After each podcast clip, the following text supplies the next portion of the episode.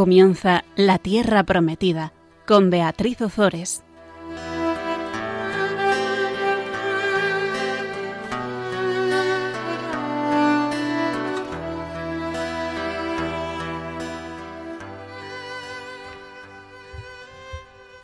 Buenas tardes, queridos amigos de Radio María. Aquí estamos con todos vosotros un miércoles más compartiendo la palabra de Dios. Buenas tardes, Fabián. Buenas tardes, Bea. Estamos Fabián Melendi y Beatriz Ozores. Y vamos a comenzar con, bueno, pues con una canción de San Juan de la Cruz. Oh llama de amor viva, que, tiernamente hieres, de mi alma en el más profundo centro, pues, pues ya no eres esquiva acaba ya si quieres. Rompe la tela de este, este dulce encuentro. Oh cauterio suave, oh regalada llaga, oh mano blanda, oh toque delicado, que a vida eterna sabe y toda deuda paga, matando, muerte en vida la has trocado. Oh lámpara de fuego, en cuyos resplandores las profundas cavernas del sentido, que estaba oscuro y ciego, con extraños primores, calor y luz dan junto a su querido. Cuán manso y amoroso recuerdas en mi seno, donde secretamente solo moras, y en tu aspirar sabroso de bien y gloria lleno, cuán delicadamente me enamoras. Pues en el programa pasado veíamos la tercera parte de la oración de, de, Salomón antes de la consagración del templo. Salomón bendecía al templo introduciendo una nueva súplica por Israel y con esta nueva bendición Salomón concluye su plegaria y dedica el templo ofreciendo sacrificios al Señor junto con todo el pueblo durante siete días. Al octavo día, Salomón despide al pueblo y el pueblo bendice al rey y todos regresan a sus casas con el corazón lleno de gozo por todos los bienes que el Señor les había concedido. Y el Señor veíamos cómo tras escuchar la oración de Salomón le hacía una nueva promesa. Estamos al final del capítulo 9. Y el autor sagrado se fija ahora directamente en la política y en las relaciones internacionales de Salomón, porque también en esta faceta brilla la gran, eh, la gran sabiduría de este rey. Vamos a, a, leer los versículos 10 al 14 del capítulo 9 del primer libro de los reyes. Pasados veinte años después de que Salomón construyera los dos edificios, el templo del Señor y el palacio real, y de que Hiram, rey de Tiro, hubiera proporcionado a Salomón madera de cedro y de abeto y todo el oro que necesitó, el rey Salomón entregó a Hiram veinte ciudades en la región de Galilea. Hiram salió de Tiro para ver las ciudades que le había dado Salomón, pero no le gustaron. Entonces dijo, ¿Qué ciudades son estas que me has dado, hermano mío? Y las llamó país de Kabul hasta el día de hoy. Hiram había enviado al rey ciento veinte talentos de oro. Bueno, yo no, no, quería, no quería dejar de leer este texto porque aquí vemos vemos la, grandeza del reinado de Salomón, que llegó a ser, bueno, un, reinado impresionante. De hecho, por eso irá a verle la reina de Saba, que lo vamos a ver en unos minutos. Pero aquí hay un detalle que, que yo quiero comentar, y es que Salomón paga el, el oro al el, oro de, de, Girán con 20 ciudades. Antes Salomón había pagado eh, la madera con cereal, ahora paga el oro con 20 ciudades. El nombre de Kabul parece suponer un juego de palabras a partir de Kebal, que significa como nada, y por eso etimológicamente tierra de Kabul suena como tierra sin valor. Pero a lo que yo voy, la cesión de una parte de Galilea a un rey pagano manifiesta por una parte, las dificultades eh, financieras de Salomón en aquel tiempo, pero por otra parte, que es eh, a, lo que yo iba, cómo Salomón paga a un rey pagano entregándole sus ciudades, entregándole su gente. Se supone que Salomón es, es, es un rey a través del cual Dios reina en, la tierra, Dios reina en su pueblo. Y esas ciudades, aunque, aunque no fueran las más valiosas, eh, estaban bajo el reinado de Salomón. Y Salomón, eh, para pagar, entrega a este rey pagano esas ciudades. Yo no sé si se entiende bien lo que, lo que estoy diciendo, Fabián. Sí, que no su, su responsabilidad es la contraria, es velar por la integridad de su pueblo, no entregarlo a un rey pagano, ¿no? ¿Y cuántas veces nosotros, que tenemos la responsabilidad de velar por los nuestros, por nuestros hijos, por nuestras familias, por nuestros amigos, les entregamos al mundo tal cual, en pago por otras cosas? Y esto es una, una, una realidad muy, triste. Pero nosotros estamos encargados por Dios de velar por los nuestros para que se mantengan eh, pues por el buen camino. Y el, capítulo 9, eh, los, últimos versículos del capítulo 9, que no vamos a leerlos del primer libro de los reyes, pero sí vamos a decir que reúnen una serie de noticias que parecen material de archivo sobre diversas actividades de, de Salomón. Y es como si, si el autor sagrado quisiera resaltar sus dotes de gobernante y su sabiduría antes de continuar con el reinado. Es decir, nos está poniendo en situación. Salomón llega al máximo esplendor, eh, ha alcanzado la, sabiduría, toda la sabiduría que se puede alcanzar, que puede alcanzar un hombre en este mundo.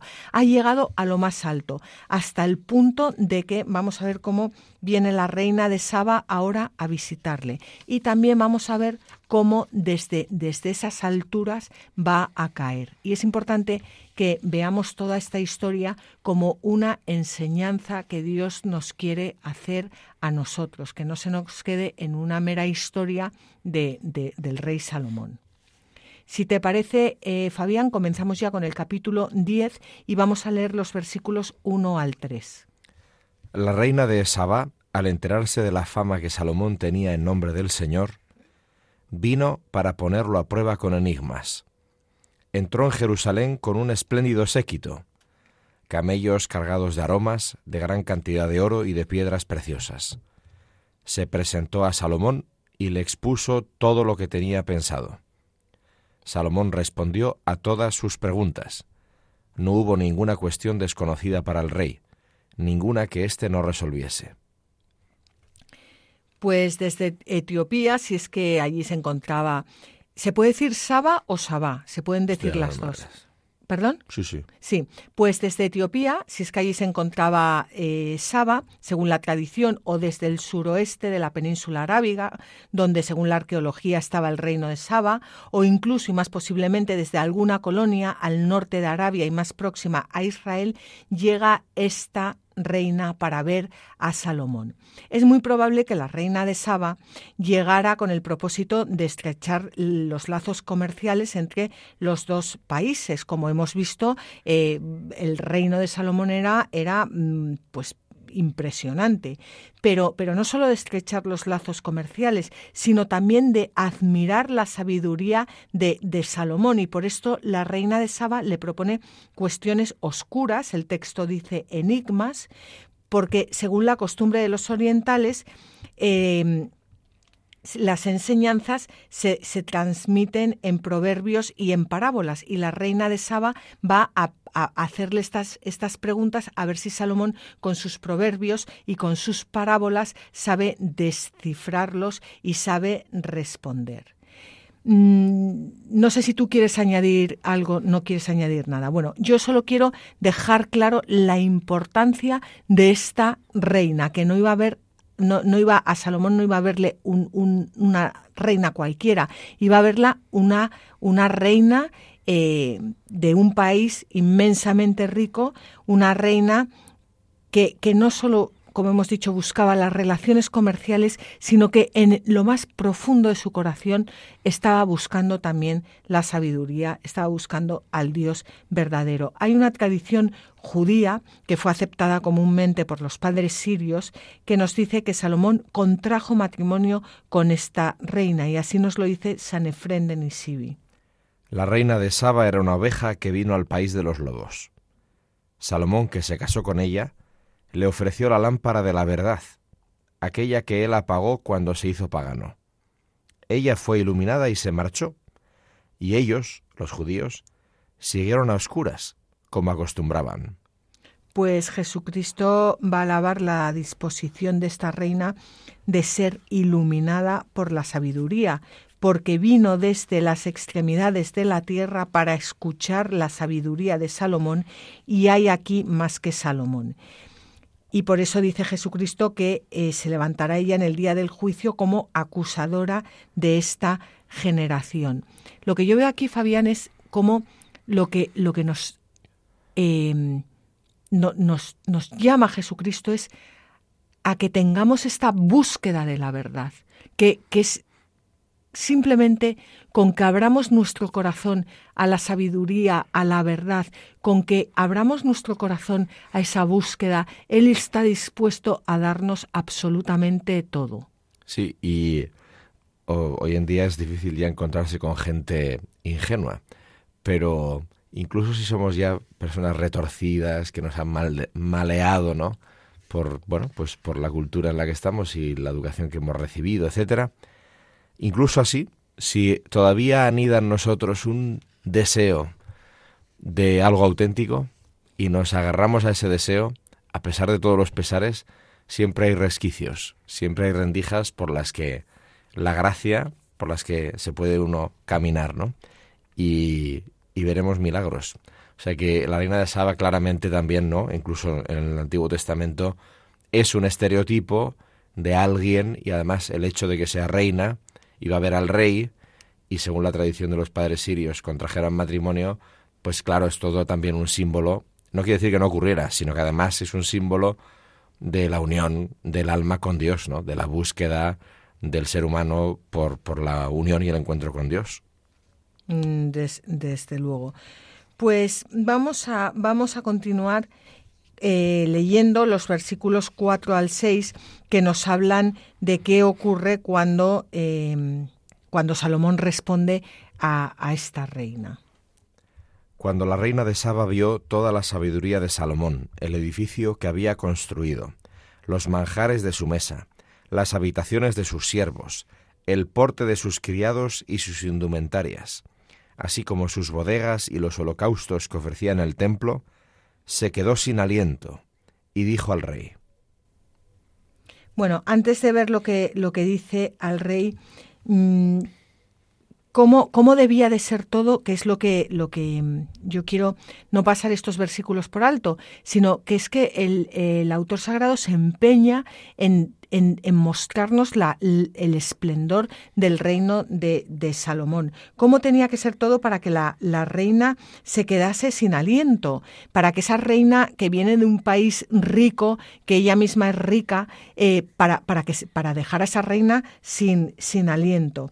Le, la, a la reina, la reina se queda admirada por la preocupación del rey por el bienestar de los servidores y eso era algo que no se veía entre los paganos y que hoy en día ocurre lo mismo. Em, la importancia de, de, bueno pues de tratar a las personas a, las personas como personas. Y eso es algo que nos ha enseñado el cristianismo a lo largo de, los años. Eso lo admira la reina em, de, de, Saba mm, le admira muchísimo. Tenemos aquí un comentario de Ishadab Demer que nos eh, habla de cómo irían vestidos estos siervos Parece que Salomón en su sabiduría había dividido en clases a sus siervos, hombres de oficio que desempeñaran su deber, de manera que todos eran reconocidos por su ropa y sus uniformes, que les identificaban como de la clase de los panaderos, de los cocineros, de los carpinteros. Todo el mundo era reconocido por su ropa. Fíjate, cuando estás leyendo esto, eh, Fabián, estaba yo pensando que esto es algo que hemos perdido hoy en día también. En España sí, en otros países. Bueno, yo creo que es una cosa con la globalización, hmm. pero, pero mm, que eran reconocidos por su ropa y ahora no reconoces a nadie por su ropa porque por lo general vamos todos muy mal vestidos. sí, es verdad, por, digo por lo general. Y, y, y, con, con, según la moda, y con pantalones rotos, y con cosas apretadísimas, y con, y no, no, no, porque, porque la ropa eh, da dignidad a la persona. Bueno, no sé si es dignidad, sí.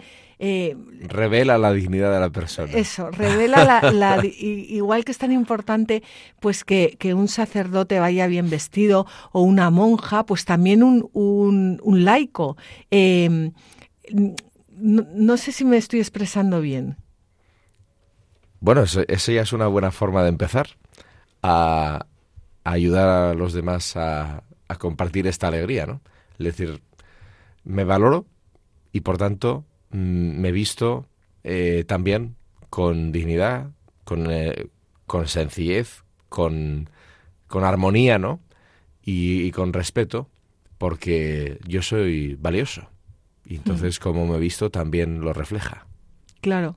Y es verdad que el hábito no hace al monje, pero bueno, yo no sé, cuando veo a un sacerdote bien vestido, eh, pues te, te, da, te da ejemplo de, de, valentía, te, te da, eh, no sé, te, te, acercas a él de otra forma, te, no, eh, a mí, no sé, que, que, que yo veo que, que, bueno, pues que es algo que, que deberíamos cuidar, cuidar más. Y volviendo a la reina de Saba, la reina de Saba fue capaz de, si fue capaz de admirar la, sabiduría de Salomón, el edificio que había construido, los manjares de su mesa, las habitaciones de sus siervos, el porte de sus criados y sus indumentarias, así como sus bodegas y los holocaustos que ofrecía en el templo, pues cuánto más nosotros debemos admirar todo esto en Cristo, porque Cristo es el verdadero eh, Salomón. Y así lo vio Orígenes. La escritura alaba a la reina de Saba porque vino desde los confines de la tierra para ver la sabiduría de Salomón. Cuando contempló la comida, el mobiliario y el servicio de la casa real, se llenó de admiración y asombro. Si nosotros no abrazamos con todo el corazón las prodigiosas riquezas de nuestro Señor, el mobiliario maravilloso de su palabra, la abundancia de sus enseñanzas, si no comemos el pan de vida, si no nos alimentamos con la carne de Jesús y no bebemos su sangre, si no participamos en el banquete del Señor, hemos de tener en cuenta la bondad y la severidad de Dios. Es mejor para nosotros implorar su bondad en Cristo Jesús, nuestro Señor. Mm, desde luego.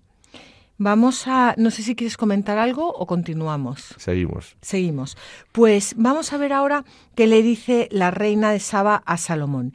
Pero antes de que lo leas, Fabián, yo quiero invitar a nuestros oyentes, bueno, y, a nosotros, a que, a que estas palabras eh, las pongamos en nuestra boca y se, la digamos, se las digamos nosotros de la mano de la reina de Saba a nuestro Señor Jesucristo, admirados de, por su sabiduría, por su esplendor y por su belleza. Es verdad lo que he oído en mi tierra sobre ti y sobre tu sabiduría. No he dado crédito a esas noticias hasta que he venido, y lo he visto con mis ojos, aunque ciertamente no estaba informada ni de la mitad. Sobrepasas en sabiduría y riquezas las noticias que había escuchado. Dichosas tus mujeres, y dichosos tus siervos, que están siempre junto a ti, y escuchan tu sabiduría Bendito sea el Señor tu Dios que se ha complacido en ti, sentándote en el trono de Israel, en virtud del amor del Señor hacia Israel para siempre, y te ha constituido rey para ejercer el derecho y la justicia. ¿No te impresionan muchísimo estas palabras, Fabián? Bueno, yo las estaba rezando al leerlas. ¿Verdad? Que dichosas tus mujeres y dichosos tus siervos que están siempre junto a ti y escuchan tu sabiduría. Si nos pudiéramos dirigir así a nuestro Señor Jesucristo, con, con esa eh, humildad de, corazón, con esa acción de gracias. Em, bendito sea el Señor tu Dios, que se ha complacido en ti, sentándote en el trono real en virtud del amor del Señor hacia Israel para siempre y te ha constituido rey para ejercer el derecho y la justicia. Y estás viendo a, a nuestro Señor Jesucristo.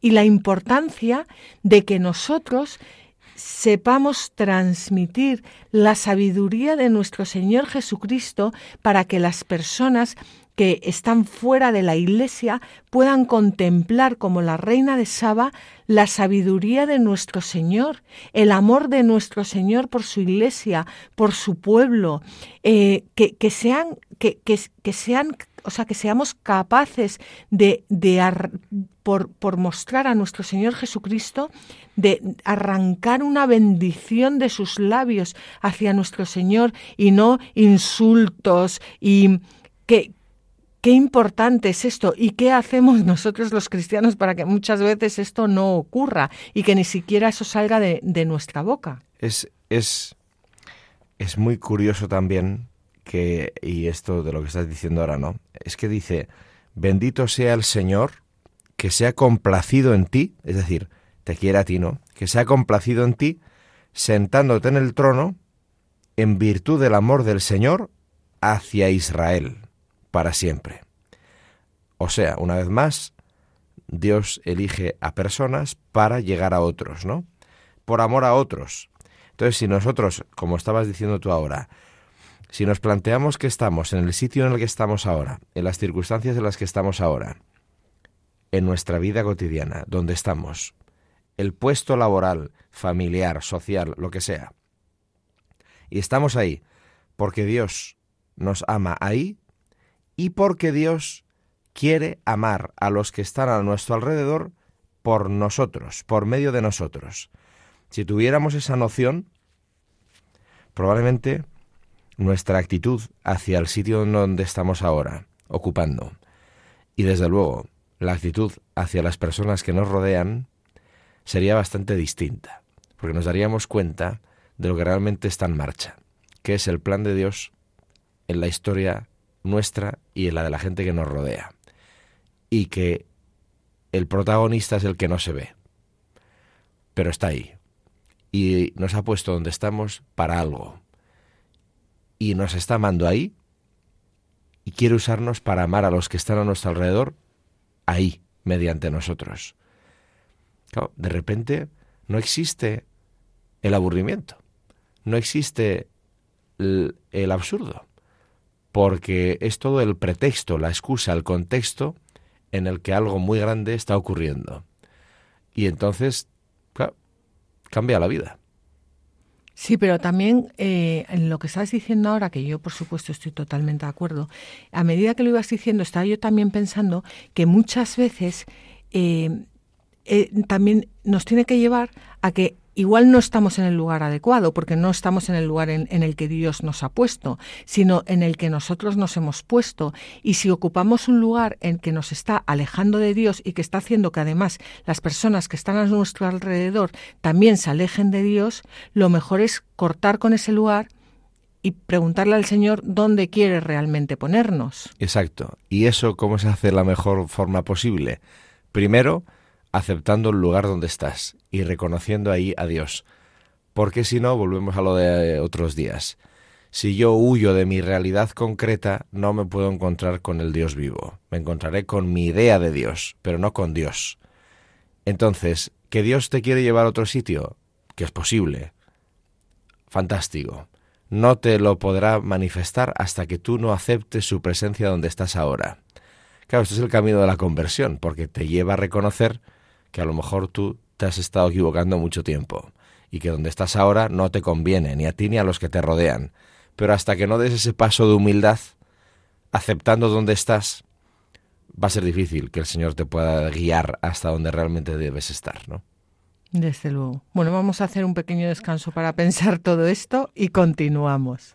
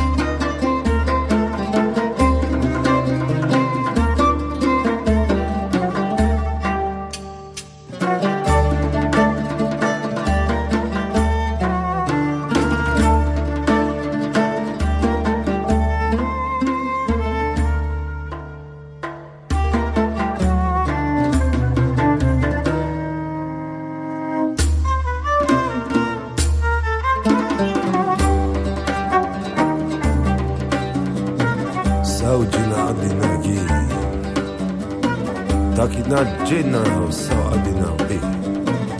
Gali dawa adina dawi sa adi deka che mawatina takati takati tatin tata sa e guri na mai. Hmm. na mai jibi dawa i se dino ago bae na bae na da atina si takina da jina mawa.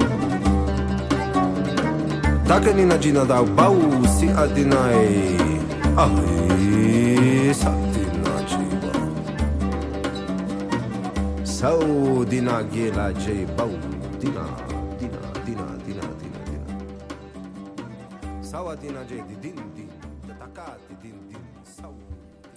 Queridos amigos de Radio María, continuamos con el programa La Tierra Prometida. Estamos al, al, micrófono Fabián Melendi y Beatriz Ozores. Estábamos hablando de la reina de Saba cuando va a visitar a Salomón y se queda enormemente sorprendida, maravillada por la sabiduría de Salomón porque al final contemplar la sabiduría es contemplar a Dios, no nos olvidemos. Vamos a ver qué le regala la reina de Saba a Salomón. Estamos en el versículo 10 del capítulo 10 del primer libro de los Reyes. Ella regaló al rey 120 talentos de oro y gran cantidad de aromas y piedras preciosas. Nunca llegó tal cantidad de aromas como la que la reina de Saba regaló al rey Salomón. Un talento equivalía a 26 kilos más o menos, por lo que 20 talentos son media tonelada. Ella regaló al rey 120 talentos de oro. Eh, perdón, eh, sí, 120 talentos, media tonelada de oro. Los príncipes orientales tenían por costumbre hacerse regalos muy espléndidos. Eh, y vamos a ver cómo Salomón más adelante va a responder con todavía de forma más espléndida a, este, a este regalo. Era una costumbre que ellos tenían. Y San Efrén de Nisibi ve a la iglesia simbolizada en esta reina que hace todos estos regalos. Vamos a leerlo. Es, es, es verdad, eh, vamos a leerlo, pero es que es exactamente la misma cantidad que Hiram había hecho llegar al rey. 120 talentos de oro. Entonces, eh, esto quiere decir algo. Quiere decir que es que le llega por todas partes. o sea, cuando se pone a hacer lo que tiene que hacer, eh, Dios provee. Entonces, la, la, la obediencia a la voluntad de Dios conlleva la providencia divina para hacer la misión. Cuando dejas de cumplir cuando no respondes, entonces tienes que vender ciudades y se corrompe tu reino y al final todo es un desastre y se divide y se pudre y se rompe, ¿no? Entonces, mm, pues eso, como que la verdad cae por su propio peso, se revela y la gente reacciona y entonces la providencia ocurre. Pues también a Salomón y también a nosotros la, la providencia para el plan de Dios siempre llega quizás nuestra visión del plan de Dios no sea la real, porque huimos de la realidad, pero si estamos enganchados, atentos a la realidad, veremos llegar la providencia de Dios para lo que toca. Bueno, ¿cuántas veces hemos oído, eh, por ejemplo, las hermanas de la caridad que, que, tienen que dar de comer a, a, pues a una familia o a sus pobres o, o, a quien sea y no tienen nada o no tienen nada para el desayuno el día siguiente y de repente llega un camión con todo lo que necesitan o no tienen dinero para no sé qué y de repente llega alguien que les da exactamente el dinero que necesitan. Hay muchísimos testimonios de, de este tipo. Sí, sí. Es que es impresionante. Pues vamos a, a leer lo que dice San Efrén de Nisibi. La reina de Sabá era una figura de nuestra iglesia. Vino desde los confines de la tierra hasta el rey Salomón, lo mismo que la iglesia ha venido desde las cuatro partes del universo hasta Cristo. Aquella reina aprendió de Salomón lo que ella ignoraba y regresó a su tierra con muchos regalos. Aquí se manifestó el misterio que había estado escondido durante siglos y generaciones. y adoctrinada, la Iglesia, a desdeñar las riquezas terrenas, fue hecha partícipe y dispensadora del tesoro celeste. ¿Por qué no imitamos a la Reina del Sur, ofreciendo oro, piedras preciosas y perfumes a Cristo? El negocio consiste en que entreguemos cosas sin valor para recibir las cosas grandes que pedimos y que necesitamos en mayor grado. Claro, cosas sin valor es el oro, es, las piedras preciosas, eh, bueno, todo lo que lo que tiene valor si se lo entregas a Cristo, pero pero que en sí no te va a dar la salvación y Jesucristo te da pues lo que necesitamos en mayor grado, que es pues eso, los dones del Espíritu Santo, eh, el don de, de, bueno, todo, de lo necesario para, para, para la salvación. Y, vuelvo una vez más a lo que decía, porque a mí todo esto me impresiona mucho. O sea, cómo la reina de Saba mm, es capaz de ver a la, sabiduría en Salomón y cómo nosotros, mm, no sé, mm, muchas veces no, no somos capaces de, de ver ese esplendor en, en la iglesia, eh, en nuestros, nos quedamos en, en, en cosas de la iglesia que, son cosas de los hombres, que, pero, pero no llegamos a lo profundo, a, la, al esplendor de la maravilla de la iglesia. Entonces la gente no percibe a Cristo en la iglesia porque los que somos iglesia no percibimos a Cristo. Entonces urge nuestra conversión. Mm, desde luego, desde luego. Vamos a, vamos a continuar leyendo los versículos 11-12 del capítulo 10 del primer libro de los Reyes. También la flota de Hiram, que transportaba el oro de Ofir, trajo de Ofir gran cantidad de madera de sándalo y piedras preciosas. Con la madera de sándalo, el rey hizo las gradas del templo del Señor y del palacio real, así como cítaras y arpas para los cantores nunca más llegó madera de sándalo, ni se vio hasta el día de hoy.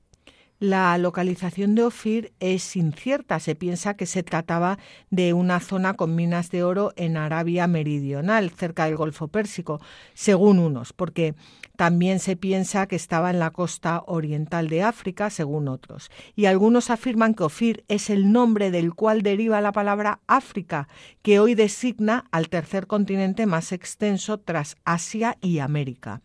El oro de ese continente se encuentra en la región de la Confederación Sudafricana hoy el día, donde han sido descubiertos restos de una antigua ciudad minera.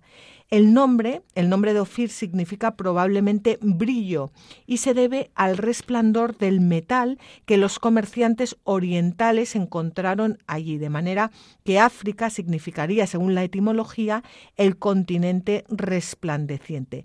Pero bueno, en cualquier caso, el oro de Ofir es, en la tradición veterotestamentaria, o sea, del Antiguo Testamento, símbolo de esplendor sin igual. Esplendor sin igual. Esplendor sin igual es el que tenía el reino de Salomón. Y el autor sagrado se empeña en recalcarlo y recalcarlo y recalcarlo todo para enseñarnos la importancia de que por muy alto que lleguemos, por muy alto que lleguemos en nuestra vida espiritual, cuanto más alto lleguemos, más cuidado tenemos que tener de no caer en picado, que es lo que le pasó a Salomón. Y la Biblia es una gran enseñanza para nuestras vidas, para nuestras vidas. Por eso yo muchas veces cuando las personas me dicen, yo en mi época estudiaba historia sagrada, está fenomenal la historia sagrada, pero la historia sagrada si no la hacemos nuestra, pues al final pues, pues es historia. Entonces, no es tanto que eh, conocer la historia de Salomón, sino conocer qué es lo que Dios nos quiere mostrar a cada uno de nosotros a través de la historia de Salomón. Y eso es lo importante. Vamos a, continuar leyendo y vamos a leer ahora los versículos 10 al 13 del... No, perdón, el versículo 13 del capítulo 10 del primer libro de los Reyes. El rey Salomón regaló a la reina de Sabá todo lo que ella quiso, y pidió al rey, además de lo que él le dio como regalo real personal. Después ella emprendió el regreso, y volvió a su país acompañada de sus siervos. Esta visita quedó en la tradición de Israel como un símbolo de lo que sucedería en tiempos futuros cuando apareciera el rey mesiánico. De hecho, dice el Salmo 72, que le traigan presentes los reyes de Tarsis y de las islas, le ofrezcan dones los reyes de Seba y de Sabá, y vivirá y se le dará oro, el oro de Seba, rogarán por él de continuo, todo el día lo bendecirán. Y cuando Jerusalén, renovada por Dios, recupere el lugar que le correspondía entre las naciones. Aquí citamos a Isaías, te cubrirá una multitud de, de camellos, dromedarios de Madián y Efá, todos vendrán de Sabá, cargados de oro e incienso y pregonando alabanzas al Señor. Y en una perspectiva más amplia, San Mateo ve todo ello cumplido en la llegada de los magos con sus regalos a adorar al niño Jesús. Y entrando en las casas, vieron al niño con María, su madre, y postrándose le adoraron. Luego abrieron sus cofres y le ofrecieron presentes, oro, incienso y mirra. Bueno, esto que hemos visto hasta ahora es algo que yo de verdad os invito a todos a rezar porque estamos hablando de una figura de nuestro Señor eh, Jesucristo, quien más adelante ensalzará a aquella reina, como hemos visto antes, recordando el largo viaje que realizó para escuchar la mm, sabiduría de Salomón y, por supuesto, condenando a los judíos de la generación en la que él mismo vivió, porque estando cerca de la sabiduría en persona con mayúscula, no quisieron escuchar su enseñanza que era, pues como hemos dicho, la, misma eh, sabiduría. Hay un, hay un, salmo, que es el Salmo 45, eh, bueno, 44, 45, que habla de, del oro de Ofir, que habla, bueno, que habla de todo esto y que vamos a leer ahora, porque eh, sobre todo quiero resaltar como Jesucristo rezó con este salmo también. Y dice así, Exhala mi corazón un discurso aderezado, dedico mi poema al Rey, mi lengua es pluma de escriba veloz. Eres el más hermoso de los hijos de Adán, en tus labios se ha derramado la gracia, pues Dios te ha bendecido para siempre. Ciñe tu espada al costado valiente, tu gloria y tu honor. Triunfa, sube al carro por la verdad, la modestia y la justicia. Que tu diestra te enseñe a realizar hazañas. Tus flechas son agudas, los pueblos se te someten, se clavan en el corazón de los enemigos del rey. Tu trono, oh Dios, es por siempre sin fin. Cetro de rectitud es el cetro de tu reino. Amas la justicia y odias la impiedad. Por eso te ha ungido Dios, tu Dios, con óleo de alegría, más que a tus compañeros. Mirra, aloe y casia exhalan tus vestidos, en palacios de marfil te deleitan las arpas. Hijas de reyes están entre tus damas, a tu diestra está la reina, adornada con oro de Ofir. Escucha, hija, y mira, presta tu oído, olvida tu pueblo y la casa de tu padre, y el rey se prendará de tu belleza. Él es tu Señor, inclínate ante él. La hija de Tiro viene con presentes, los pueblos más ricos buscan tu favor radiante de gloria, la hija del rey enjollada, de brocados de oro es su vestido, con bordados de colores es conducida ante el rey. Vírgenes sus damas forman su séquito, son conducidas ante ti. Son conducidas en medio de alegría y regocijo, entran en el palacio del rey. En lugar de tus padres estarán tus hijos, los constituirás príncipes por toda la tierra. Haré memorable tu nombre en todas las generaciones. Por esto te alabarán los pueblos por los siglos de los siglos. Bueno, pues en este, en este salmo podemos, podemos ver resumida toda la, la belleza de, de, pues de, de esa entrada de la reina de Saba en el palacio de Salomón, admirando eh, la, la, sabiduría de, de, Salomón. Y podemos ver admirado ahí, pues, a todos nosotros entrando en el palacio, en, en, la iglesia, en el cuerpo místico de nuestro Señor Jesucristo. Sí, es un salmo que la tradición monástica, sobre todo, la ha desarrollado muchísimo. El audefilia, escucha hija, ¿no? Y es muy impresionante esto, escucharlo cantar en las, en las comunidades monásticas, ¿no?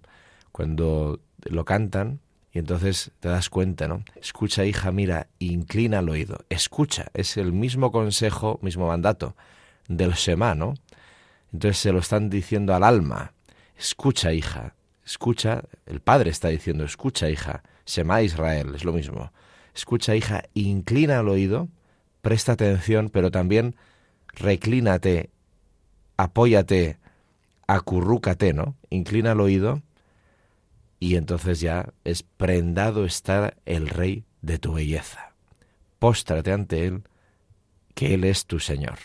Esto es la, la llamada a la intimidad mística, ¿no? O sea, inclínate porque está enamorado de ti y quiere entrar en comunión contigo, que el fondo es el mensaje de la escritura, ¿no? Entonces es como el, el zumo, es el, el, corazón del salmo es este, es el corazón de la experiencia amorosa humana, pero es el corazón de la escritura.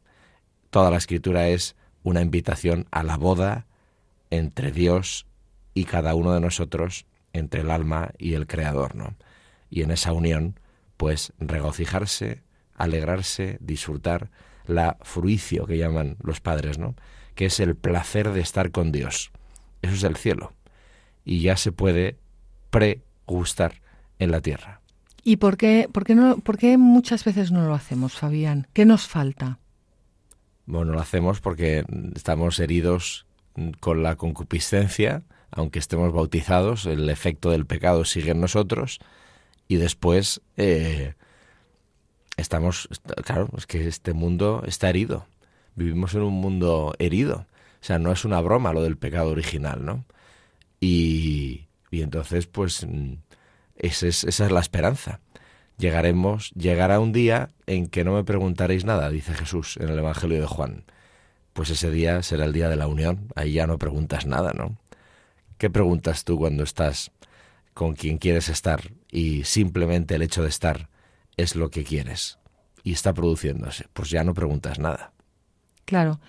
Yo también te hacía esta pregunta porque eh, estábamos comentando antes del programa la importancia de, de hablar con, con, Dios. Y no te puedes desposar con aquel que no conoces. Y Él se da a conocer a través de la Sagrada Escritura.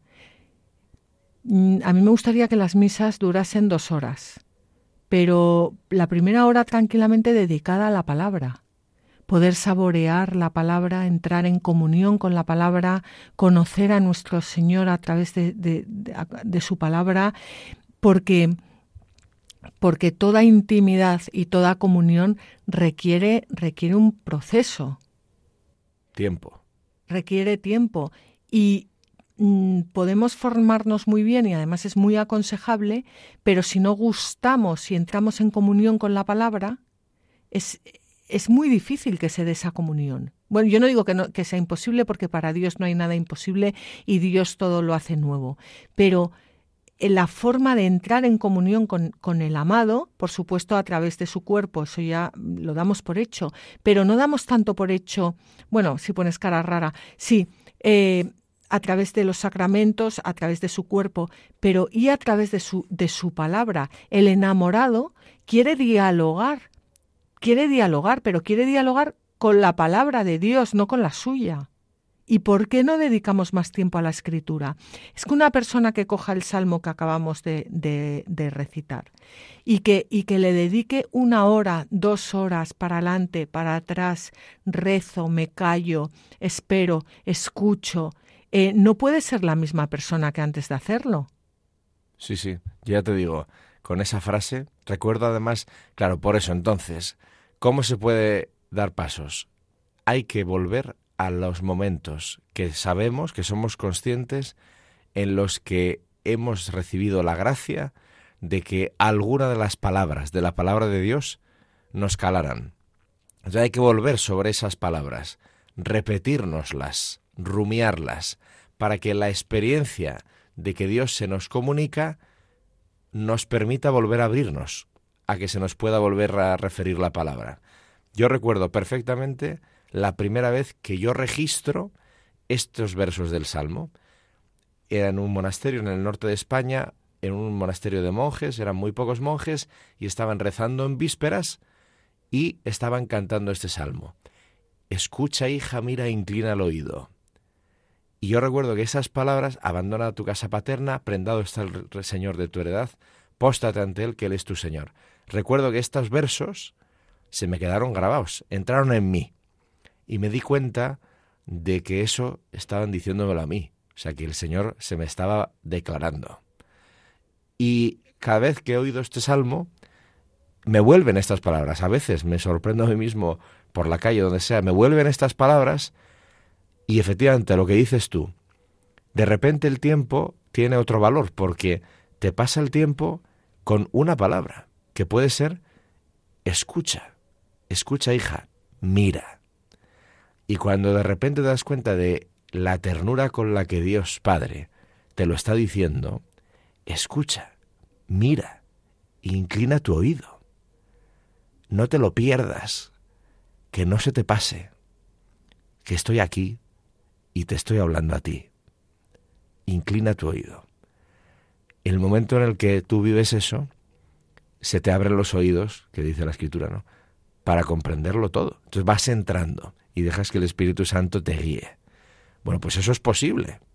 Eso es la vida cristiana, de hecho. Entonces, eh, ¿cómo no?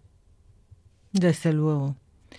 Yo no quiero también, eh, o sea, no quiero terminar este programa sin acudir a la liturgia, que me gustaría acudir mucho más, porque Biblia y liturgia, por supuesto, van de la mano, eh, no se entiende una sin la otra.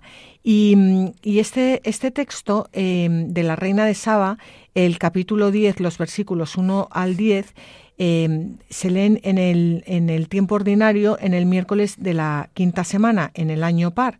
Y es muy importante ver qué salmo responsorial ha elegido la, la Iglesia para para responder a esta lectura. Y el salmo que ha elegido, que es el Salmo 36, dice así, La boca del justo expone la sabiduría. Encomienda tu camino al Señor, confía en Él y Él actuará. Hará tu justicia como el amanecer, tu derecho como el mediodía. La boca del justo expone la sabiduría, su lengua explica el derecho, porque lleva en el corazón la ley de su Dios, y sus pasos no vacilan. El Señor es quien salva a los justos, Él es su alcázar en el peligro. El Señor los protege y los libra, los libra de los malvados y los salva porque se acogen a Él. Esto es lo que la Iglesia responde en la liturgia al encuentro de la reina de Saba con el rey Salomón. Y es lo que debería brotar de todos nuestros corazones cuando leemos estos versículos. Bueno, pues ahora ya sí que hemos llegado al final del, del programa. Esperamos que estén con nosotros eh, de nuevo dentro de, dentro de 15 días. Muchísimas gracias por haber compartido este tiempo con nosotros.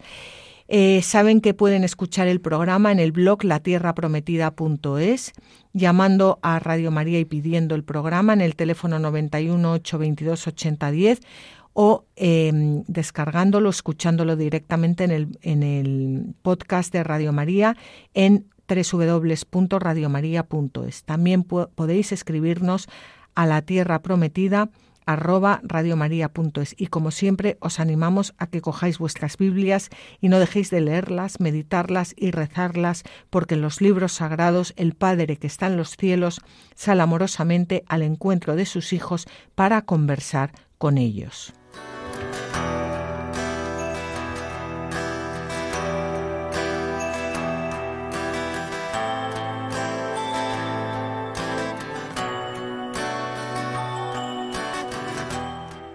Así concluye La Tierra Prometida con Beatriz Ozores.